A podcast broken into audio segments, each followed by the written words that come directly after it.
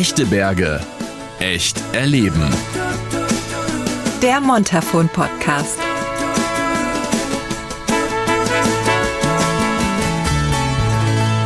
Hallo, Jens hier. Schön, dass du auch diese Folge des Montafon Podcast anhörst. Wie in den ersten beiden Episoden wird mir der liebe Hermann auch dieses Mal sein schönes Montafon zeigen.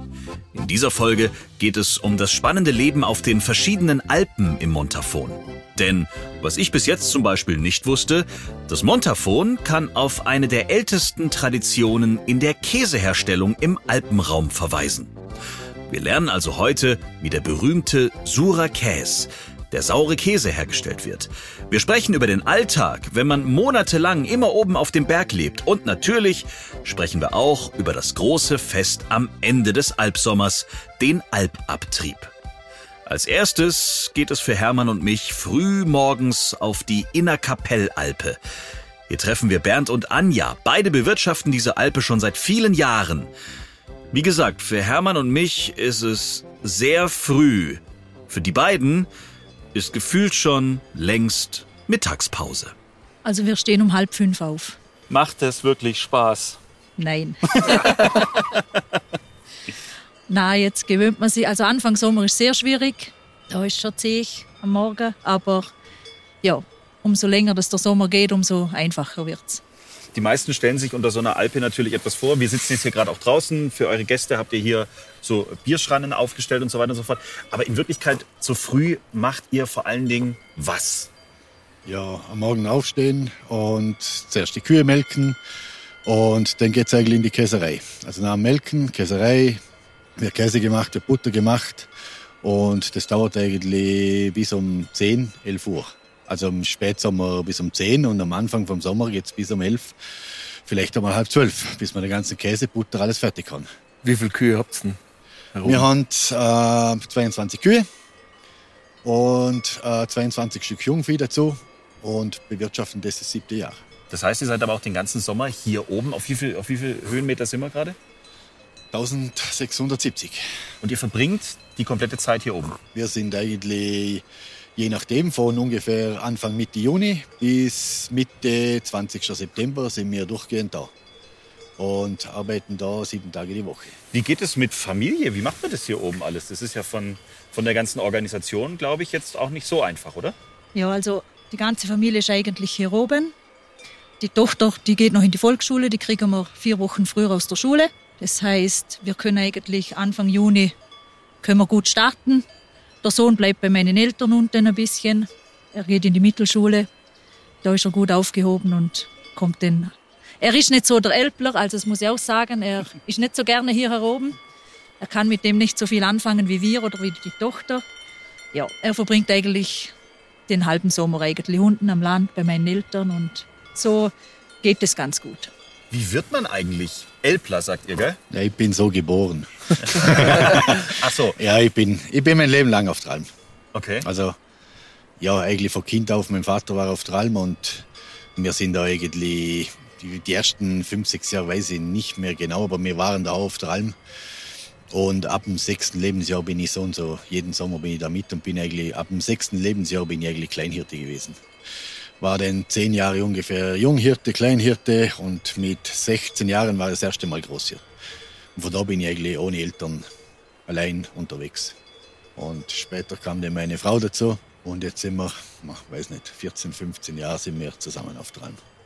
Aber es ist auch schon eine richtige Lebensentscheidung, trotz alledem. Also ihr geht hier richtig auf in alledem, was ihr hier macht. Ja, ich meine, arbeiten muss jeder in seinem Leben und der eine macht das, der andere macht dieses. Wir haben sehr ein paar Stunden mehr am Tag wie andere oder halt wie viele. Ja. Aber dafür sind wir ein bisschen freier. Also Kühe melken, Käse machen, das hat schon seine Zeit, aber ich habe keinen Chef und bin relativ flexibel. Mhm. Und wenn man das jetzt da sieht, dann weiß man schon, warum man da ist.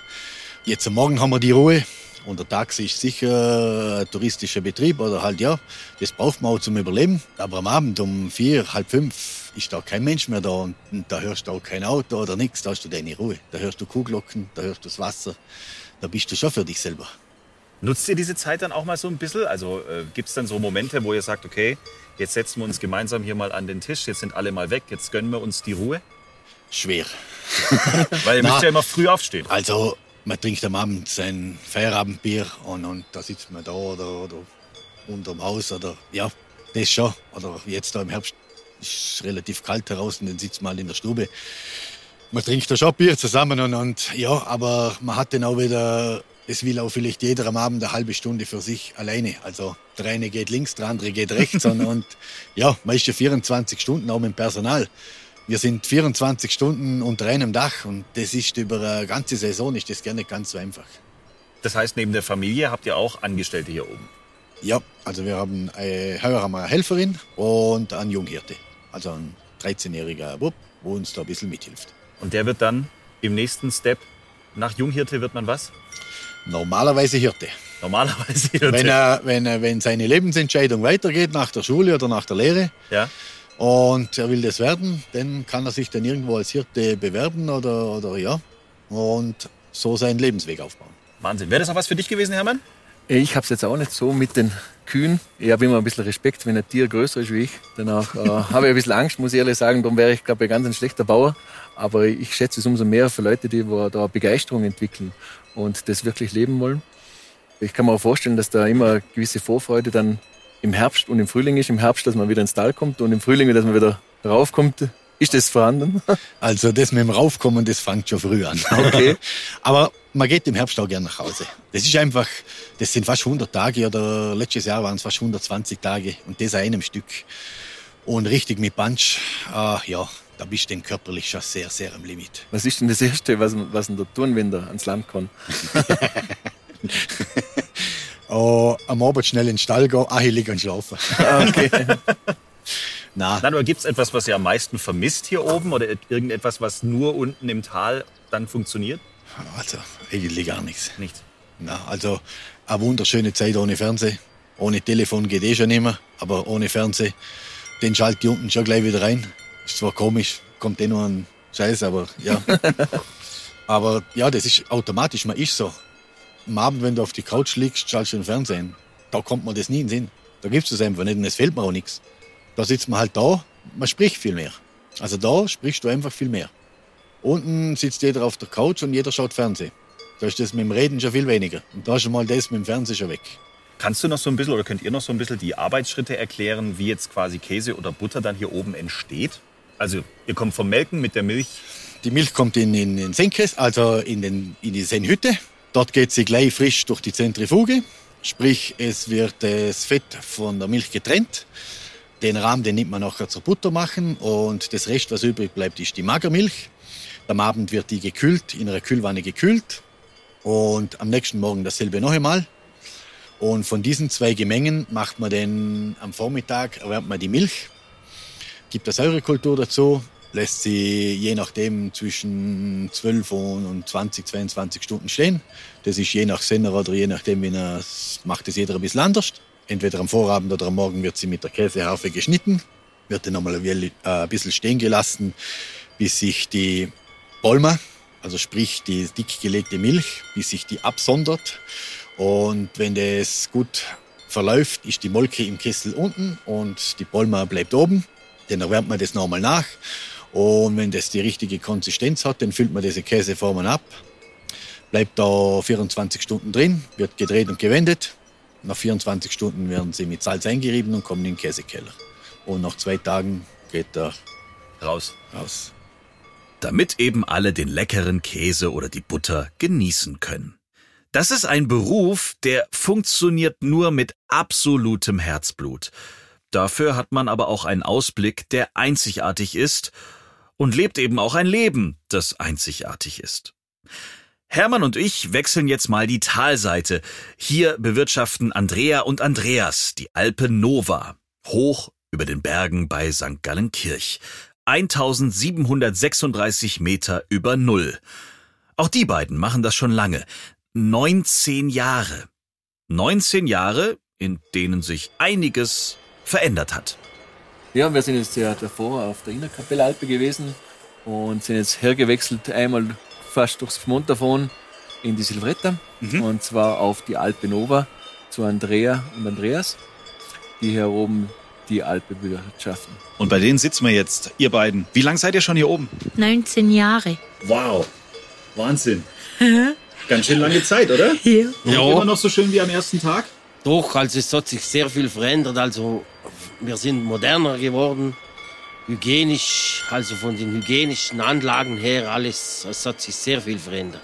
V- Vom täglichen Ablauf hat sich da auch viel verändert oder ist es eigentlich immer das Gleiche geblieben? Der Ablauf ist, ja, schon, hat sich schon auch verändert. Also es ist ein bisschen leichter geworden oder stressiger auch noch. Inwiefern? Also leichter durch die Technik oder? Die Gäste kommen mehr. Gäste sind es mehr geworden. Wo wir es aufgebaut haben, da hatten wir einen Tisch. Und jetzt sind es halt mehrere. Es ist mehr Arbeit durch die Gäste geworden, aber eigentlich ist es ja was Positives. Je mehr Leute hier hochkommen, desto schöner ist es ja dann auch. Ja, stimmt schon. Aber für uns ist auch der Käse und die Kuh im Vordergrund. Wie viele Kühe habt ihr? Wir haben heuer 63 Kühe. Ui. Fünf Kälber, gell? Ja. Und Wahnsinn. drei Laufenden. ja. Jetzt steht ihr um 4 Uhr auf. Wie ist dann der Tagesablauf? Was passiert da nacheinander? Was danach, wir stehen auf, die Männer gehen sofort mit den Gehängen rüber in den Stall, fangen dort an zu melken. Dann kommt die Milch zu mir her ins Haus. Da wird sie zentrifugiert. In der Zwischenzeit tue ich noch Käse salzen und mein Mann richtet alles von Sauerkäse her. Und dann schaue ich dort noch zur Temperatur. Dann geht er auch gleich melken. Und dann werden die Käse alle gesalzen und kommen in den Keller. Und wann gibt es denn Frühstück? Wenn nachher fertig gemolken wird, wird das alles gewaschen und sauber gemacht. Und so um halb sieben gibt's Frühstück. Und da gibt's bei uns praktisch jeden Tag ein Brüssel. Ah, okay. Das habe ich tatsächlich auch schon mal gemacht. Ja. Brüssel oder um 7 Uhr Frühstück? Beides, aber ich habe auch schon Brüssel gemacht. Okay. Wie essen ihr der Brüssel? Mit, Zucker. Mit Am Zucker. Morgen, ja. und Kaffee? Ja. Ja. Super. Okay, das heißt, mit so vielen Kühen, wie viel Liter Milch kommen da am Tag so zusammen? Ja, am Anfang hatten wir über 1200 Liter. Jeden Tag. Jeden Tag. Boah. Letztes Jahr haben wir, ich- das können wir heuer eben noch nicht sagen, wie viel Gesamtmilch das du hast. Aber letztes Jahr hatten wir 80.000 Liter Milch zu verarbeiten, den Sommer. Es ist ja jetzt schon eine lange Fahrt von St. Gallenkirch herauf, oder? Wie oft fahren ihr im Sommer mal ab, ab ins Land oder lieben da die ganze Zeit Hammer? Also ich bin eine, ich bin die ganze Zeit Hammer. Also ich gehe nie ein. Ich schon. Wann? Ja, einmal wöchentlich meistens. Halt einmal zum Haus schauen, wegen der Post auch. Und halt einkaufen und Käse liefern und so. Ja. Aber wenn ihr dann beide mal irgendwann wieder dann zusammen runterfahrt, das ist ja dann auch ein komisches Gefühl, wenn man so eine lange Zeit hier oben ist, oder? Ja. Ist Also- es ein gutes Gefühl, wieder, ich sage jetzt mal, nach Hause ins Haus zu kommen? Oder was fühlst du, wenn du dann nach so langer Zeit runterfährst mit deinem Mann? Weil er macht es ja einmal die Woche. Das Ja. ist ja irgendwie dann was anderes. Was ich fühle, ich habe ein weinendes Auge und ein freudiges Auge. Aber ich stehe dann drüben, wenn die Kühe nach Hause gehen und weine bitterlich. Ja? Weil ich jetzt weiß, jetzt ist alles fertig. Und wenn ich unten bin, bin ich froh, aber ich möchte gleich wieder rauf. Aber haben sich jetzt in den ganzen, also ihr habt gesagt, äh, klar, mehr Käse, mehr Milch, mehr Technik und so. Haben sich denn die Gäste auch verändert? Das ist schnelllebiger. Hektischer? Ja, hektischer. Ja. Einfach hektischer. Die, manchmal, manchmal kommen Leute rein, die wollen gleich alles. ja, ist so. Die meinen, das muss schnell gehen, wenn einer einen warmen Kakao will. Ich muss die auf den Herd stellen. Ja. Ich bin ja nicht wie andere, oder? Wo es man nur runterlassen kann und fertig. Du Da haben drückst ja die keine Knopf. Geduld mehr. Ja. Wenn die Alpsaison dann rum ist, zieht man mit allen Kühen wieder zurück ins Tal. Letztes Mal waren beim sogenannten Alpabtrieb über 1000 Zuschauer dabei. Alpabtrieb. Wenn Andrea und Andreas darüber sprechen, dann bekommen beide richtig leuchtende Augen. Die sind nur gekommen, weil wir da runter sind. Ja. Mit den Kühen. Und dann kommst du runter, gehst da über die Brücke und siehst die ganzen Leute. Nur Leute, Leute, Leute. Und denkst, die kommen nur wegen mir. Oder? Das ist ja Wahnsinn. Ja. Und dann siehst du nur Foto, Foto und Handy. Ja, so siehst du nicht. Das ist gewaltig. Das ist, ein, das ist ein Gefühl schöner wie Weihnachten und Silvester. ja, das ist gewaltig. Ja, da marschierst du dann durch da, oder? Und wenn da mal ein, ein Jauchzer, ein Jutzer ablässt, noch, den hängt's nach aus der Kiste. Also, da klatscht alles und, gell? Ja. Und dann stellen sie sie ab und zu neben dich und Also du halten musst dich die brutal zusammenreißen, damit du nicht zum Weinen kommst. Also, Mhm. also es ist Drama. Das Gefühl, das ist ein Wahnsinn. Also vermisst er so ein bisschen schon. Ja, selbst ja, ja. Ja, schmücken ja den Kühe, oder? Ja, Wenn sie ja. eigern. Ich meine, ist jetzt eine blöde Frage, aber merken das Kühe auch? Jetzt Ja, ist was, ja. was Besonderes. Ja. Ich bin im Mittelpunkt, beziehungsweise. Wenn mir der, der Schellen kann, da mit der Abfahrt schellen, danach hängt es noch schon aus. Den, den spitzen sie schon da. Sie Also? merken sogar jetzt schon, dass es Ja. Gegen den langsam geht. Echt? Ah, schon? Ja. Sie ziehen schon so ein bisschen aus. die, die alten Kühe, die wo schon länger da sind, also die, wenn, wenn, wenn der Albetrieb ist, die wissen ganz genau, jetzt geht's ab, da, die hebst du nicht mehr, die, die springen. Ja. Also die musst du oft bremsen, also einbremsen. Wir müssen den vorgehen und die Stöcke so und einfach zu vier, zu fünf bremsen wir die, die ganze ab zurück. So marschieren die. Wahnsinn. Ihr beiden, es war richtig schön bei euch. Vielen Dank für eure Zeit und auf bald. Ja, Jawohl, hat uns gefreut. ja, super. Gute Zeit noch. Danke. Danke und einen Danke. guten Sommer. Ja, in diesem Podcast ist der Titel einfach Programm. Echte Berge, echt erleben. Am liebsten will ich irgendwie immer genau da sitzen bleiben, wo Hermann mich einfach hingesetzt hat. Ich möchte da bleiben, wo wir eben gerade sind. Aber einen Besuch müssen wir rund um den Alpabtrieb noch machen. Ingrid Moosbrugger ist sowas wie die Alpabtrieb-Schmückerin. Sie bastelt mit einer unglaublichen Freude und einem unglaublichen Elan für viele Kühe, Hirten, Senner, Sennerinnen den Alpabtriebsschmuck. Sie macht das Maienbinden. Ja, hallo, grüß dich Gott. Erklär mal, was du da machst. Also für mich als Gast, als Tourist, was der Almabtrieb ist, das habe ich jetzt schon mal gelernt. Du bist dann dafür zuständig, dass die Kühe gut ausschauen, oder? Dass die Kühe wunderschöne Kränze bekommen und auch die Hirten bekommen wunderschöne Kränze auf den Hut. Und die Kühe, da wird aufgestaffelt, welche Kuh am meisten Milch gegeben hat, bekommt den schönsten Meien und auch einen Bauchkranz rundherum. Und so geht's dann zurück bis zur kleinsten. Was macht den Schmuck aus? Was steckt da alles drin? Wenn den, den Sommer nichts passiert ist, dass keine Kuh verunglückt ist, dann bekommen alle Kühe so einen Kranz. Und wenn eine Kuh oder ein Rind abgestürzt ist, bekommen die Kühe keinen Kranz. Ach so, das zählt also auch noch mit. Das habe ich nicht gewusst. Okay, sehr interessant. Das heißt aber, in der Regel geht man davon aus, alle Kühe haben überlebt. Heuer haben alle überlebt, jawohl. Und heuer sind sie auch gut beieinander, weil es einen schönen Sommer gegeben hat, viel Gras, viel Wasser. Und darum bekommen sie besonders schöne Kränze.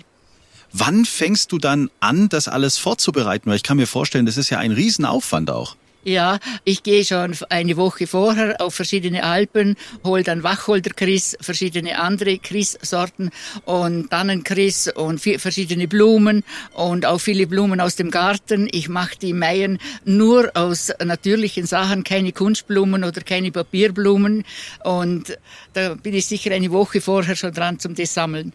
Musst du dir vorher die Kühe auch nochmal anschauen, damit du ungefähr weißt, wie groß und wie das alles so sein muss? Oder ist das alles quasi so Standardgröße? Nein, das hat man alles im Gefühl. ja, Standardgröße. ja. In- Ingrid, wie bist du zum Mainbinden überhaupt gekommen? Meine Eltern hatten im großen Walsertal immer eine Alpe mit viel Kühe und meine Mutter war sehr stolz, wenn die Kühe schön verkränzt durchs ganze Walsertal nach Hause gelaufen sind. Und sie war auch sicher 14 Tage vorher schon dran am Sammeln, am Binden und das habe ich von ihr gelernt. Äh, bei den Hirten, die haben ja eben der so bunte Hirt, der Großhirt und der Kleinhirt und der Sen haben die unterschiedliche Meien oder der Schmuck oder Ja, also der Meistersender ist doch der Meisterhirt, der hat einen schönen großen Meien und je kleiner die Kleinhirten werden, je kleiner ist der Meien. Oder solche, wo nur aushelfen, die kriegen auch einen kleineren. ja. Ja. Aber die tragen es wahrscheinlich auch trotzdem mit einem brutaler Stolz, denn wenn sie ja, Ja, kann, natürlich. ja, ja, die, die haben alle einen Stolz. Auch andere, wo am Sommer helfen, so beim Sennen, kriegen auch einen, ich muss heuer nur für die Hüte 15 Stück machen. Okay. Aber erzähl mal was von diesem Augenblick, wenn dann alle quasi bereit sind, alle haben ihren Schmuck an, Kühe, Senner, die Hirten und so weiter und so fort. Dieser Augenblick, wenn es dann losgeht, das muss doch richtig ein ja, erhabener Moment auch sein, oder? Das ist sehr wund wunder, wunderschön. Alle äh, warten vor der Hütte und die Kühe werden alle einzeln aus dem Stall gelassen und jede einzeln kommt mit diesem äh, großen Meien heraus und die haben sehr große Glocken und die Kühe wissen das. Jetzt geht's ans Land, jetzt bin ich schön und dann gehen sie und läuten sie wie verrückt. Es ist wunder, wunderschön, ja. Und auch für die Einheimischen, Hermann, ist es dann schon auch äh, ein besonderes Fest vor allen Dingen, oder? Ja, ich meine jetzt, ich bin kein Landwirt und bin jetzt da nur als Zuschauer dabei, aber es ist schon immer ein großer Auflauf, wenn die ins Dorf runterkommen. Man weiß, jetzt ist der Sommer quasi zu Ende. Das Vieh ist wieder im Tal und man merkt dann auch, dann sind auf einmal die Kühe auch wieder im Ort unter der Woche und der Ort wird auch wieder belebt und das merken wir schon auch, die, wo keine Landwirte sind. Wie ist das für dich eigentlich, wenn du dann deinen Schmuck quasi siehst? An den Tieren, an den Menschen. Das ist wunderschön. Ich bekomme immer Herzklopfen und, und muss fast weinen, wenn das Schöne da wieder ins Tal hinausgeht. Das ist eine emotionale Sache, ja. Und weißt du schon, wer heuer die, die größte Meier kriegt? Weiß ich noch nicht. Das wird immer von Ort dann gesagt, aha, die war die beste Milchkuh, die war die größte Kuh oder die war, hat das geleistet. Das weiß ich jetzt noch nicht. Das ist, wird an Ort und Stelle dann gemacht, ja, entschieden. Ja. Schaut mal, ob ihr bei einem Albabtrieb im Montafon mal dabei sein könnt. Das ist ein wirklich tolles Erlebnis. Oder besucht einfach mal Anja und Bernd auf der Innerkapellalpe oder Andrea und Andreas auf der Alpe Nova. Die, aber auch alle anderen im Montafon freuen sich auf euch und euren Besuch. In der nächsten Folge kümmern wir uns in Echte Berge echt erleben übrigens um die Bergkultur. Wir freuen uns, wenn ihr diesen Podcast abonniert und natürlich auch gerne in die anderen Folgen reinhört. Bis zum nächsten Mal. Echte Berge. Echt erleben. Der Montafon Podcast.